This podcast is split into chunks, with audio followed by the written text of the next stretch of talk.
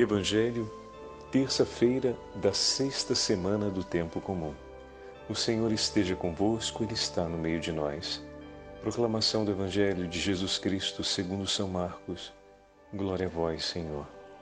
Naquele tempo, os discípulos tinham se esquecido de levar pães. Tinham consigo na barca apenas um pão. Então Jesus os advertiu: Prestai atenção e tomai cuidado com o fermento dos fariseus e com o fermento de Herodes. Os discípulos diziam entre si: É porque não temos pão. Mas Jesus percebeu e perguntou-lhes: Por que discutis sobre a falta de pão? Ainda não entendeis e nem compreendeis? Vós tendes o coração endurecido? Tendo olhos, vós não vedes, e tendo ouvidos, não ouvis? Não vos lembrais de quando reparti cinco pães para cinco mil pessoas? Quantos cestos vos, vós recolheste cheios de pedaços? Eles responderam, doze. Jesus perguntou, e quando reparti sete pães com quatro mil pessoas? Quantos cestos vós recolheste cheios de pedaços? Eles responderam, sete. Jesus disse, e vós ainda não compreendeis. Palavra da salvação. Glória a vós, Senhor. Terça-feira da sexta semana do Tempo Comum, em nome do Pai, do Filho e do Espírito Santo. Amém. Queridos irmãos e irmãs, o Evangelho que acabamos de ouvir é a continuação daquele que acompanhamos na segunda-feira. E deixando-os, assim disse o versículo 13, embarcou de novo e foi para a outra margem. Então, após despedir os fariseus, o Senhor embarca e atravessa o mar da Galileia junto com seus discípulos. O versículo 14 diz: Eles haviam se esquecido de levar pães e tinham apenas um pão no barco. Isso é preocupante, né? A gente precisa colocar que realmente você vai fazer uma travessia. Eles são 12, mas o Senhor, então, o número total são 13 pessoas. Se tem alguém que conduz o barco, é mais um. E se tem outro que é o ajudante, mais um ainda. Um pão para esse povo todo, dependendo do tempo que for durar a travessia, realmente era para no mínimo ter uns cutucões de cotovelo ali. Pô, fulano, você não pegou o pão? Mas eu falei para o fulano para pegar, mas ele não pegou. Não, eu tinha falado com o Beltrano para pegar na última cidade que a gente passou. E você pegou? Não, me esqueci. Então, é, toda aquela... Existe uma preocupação material real aqui. A gente tem um grupo de homens que estão acostumados a uma vida austera. Muito bem. Porém, poxa, um pão só para todo mundo realmente é complicado, né? Para fazer a travessia. Ah, padre, mas a gente está no mar, a gente pode jogar uma linha, pode tentar pegar um peixe. Se tem uma rede, a gente tenta fazer alguma coisa e alguma comida poderia aparecer. Bom, não era hábito levar uma churrasqueira dentro do barco naquele período. Eu imagino, poderia ter, até poderia ter. O que o Evangelho chama a atenção para a gente, e essa contextualização que o padre está fazendo, é a respeito do puxão de orelha, discreto, mas um puxãozinho de orelha que Jesus deu nos discípulos. Uma situação como essa gera, de fato, uma preocupação sobre necessidades materiais. E as necessidades materiais, elas estão presentes na nossa vida em tempo integral. Nós estamos num mundo e esse mundo que supõe a existência na qual estamos é uma existência material. Então, nós sentimos fome, sentimos sede, é, é necessário ter um teto sobre a própria cabeça, é necessário ter um lugar que a gente possa chamar minimamente de nosso para repousar durante a noite. Então, existem necessidades materiais concretas com as quais nós temos que lidar durante toda a nossa vida. E em muitos momentos específicos, essas necessidades materiais vão ganhar clamor, né? elas vão clamorosamente exigir tempo, dedicação, empenho, elas saltarão como urgência para nós.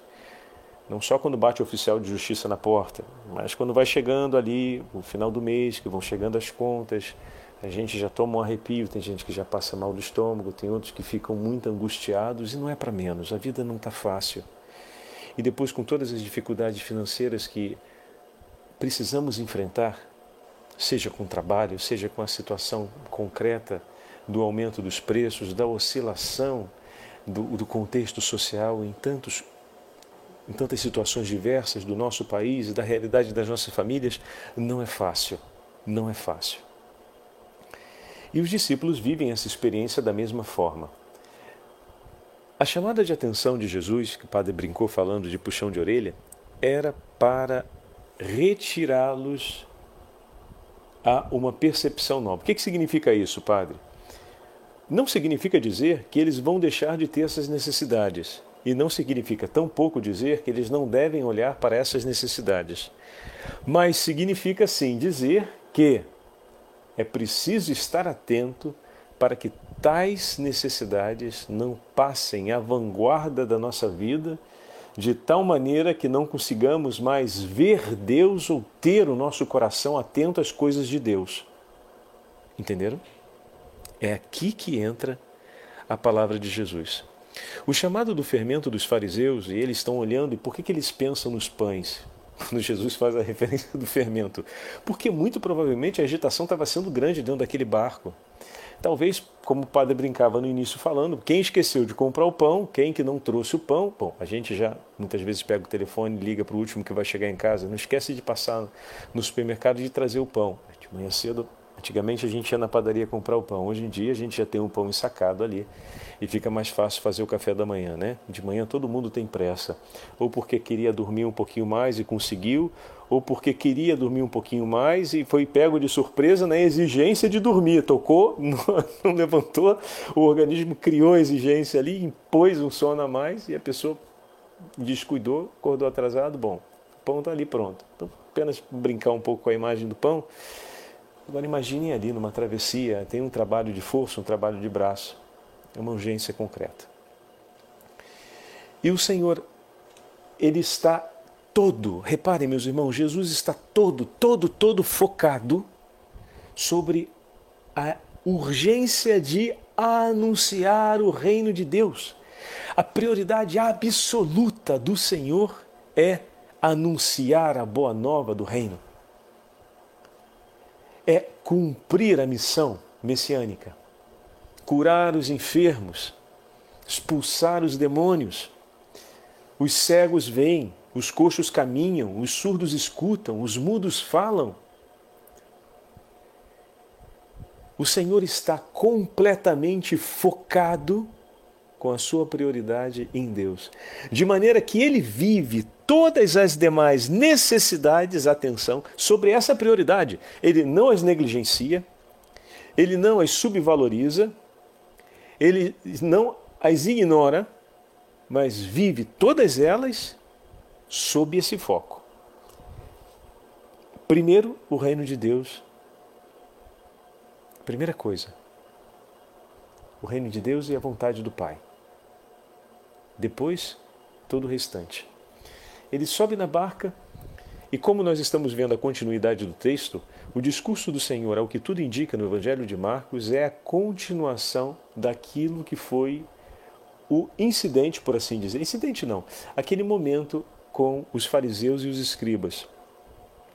O fermento, a qual já foi referido em outros momentos, trata-se daquele que faz a massa mudar de qualidade. O fermento que transforma essa massa que somos nós deve ser a palavra de Deus. Esse é o bom fermento. É o Espírito Santo de Deus que, agindo em nós, transforma, por meio da palavra, transforma a nossa alma, faz crescer o pão que será oferecido para saciar a fome do povo. Já pensou essa imagem para você? Eu sou o pão a ser partido e oferecido. Meu Senhor, na Eucaristia,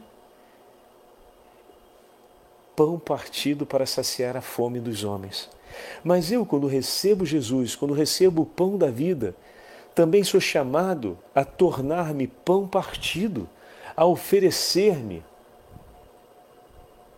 entregar a minha vida para saciar a fome de meus irmãos através, como meditávamos ontem, da caridade. Quando nos entregamos por meio da caridade, saciamos a fome de Deus que é presente no coração dos homens. Nisso seremos reconhecidos, como falávamos, como seus discípulos.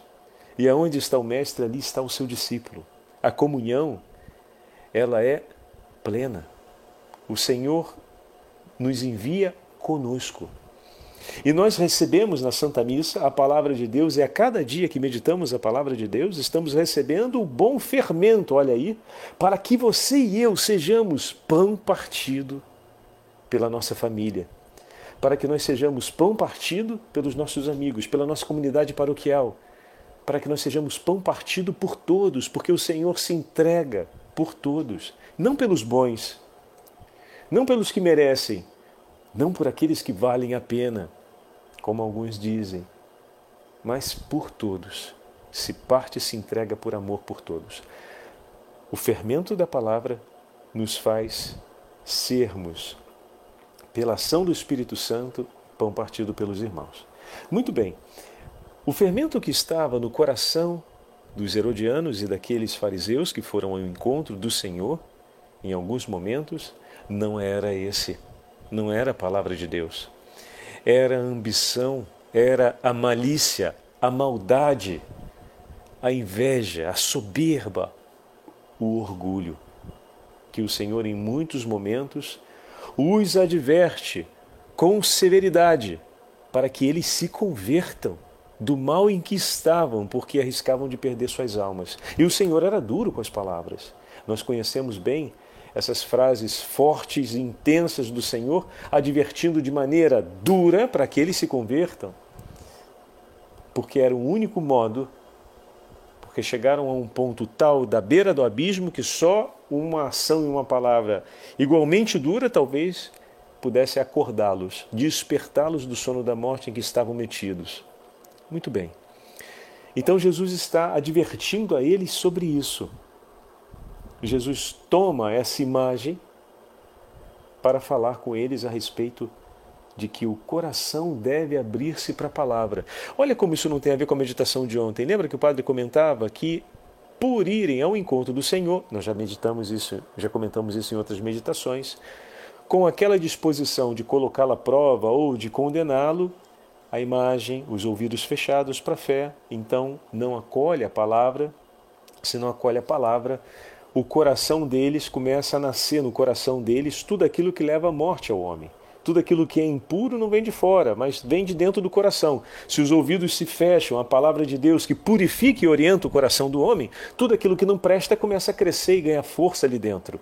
Entendem? E daí a imagem do sepulcro caiado.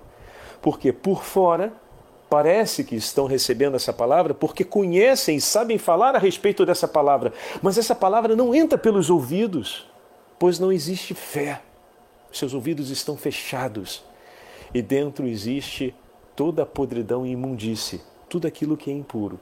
A palavra de Deus, ela entra e purifica o nosso coração, transforma a nossa alma, muda o nosso modo de pensar, nos ajuda a sentir o mundo a partir do coração de Deus e purifica, sobretudo, nosso desejo, a nossa vontade, para que sejam segundo o coração do Senhor. Fantástico, isso é maravilhoso. Olha, está vendo como é que várias meditações agora começam a se encaixar e a gente está olhando de uma forma muito mais ampla o Evangelho? Que maravilha, né? Que grande graça essa oportunidade que a gente está tendo hoje. Mas veja, meus irmãos, ali naquele momento, o coração dos discípulos não estava digamos assim, viajando no nível que nós estamos falando agora. Estava viajando lá no nível da barriga. Né? Ainda estava roncando a barriga e ainda estavam trocando cotoveladas. Quem foi que só trouxe um pão para todo mundo? Talvez tivesse até alguém pensando: pede para ele dar graças aí nesse pãozinho para ver se a gente pelo menos faz um, um lanche reforçado aí na travessia talvez até tivesse passando algum pensamento desse na cabeça, se a gente pode usar um pouco de fantasia, né? Bom, mas o que acontece é que os discípulos ainda não conseguiram conquistar essa, por assim dizer, maturidade na fé, a ponto de ter uma sensibilidade e uma prioridade sobre aquilo que vem do Senhor, ou seja, a missão apostólica, como o Senhor a tem. E naquele momento, mais preocupado com o pão que faltava, escreve São Marcos. Eles, no entanto, refletiam entre si porque não tinham pães.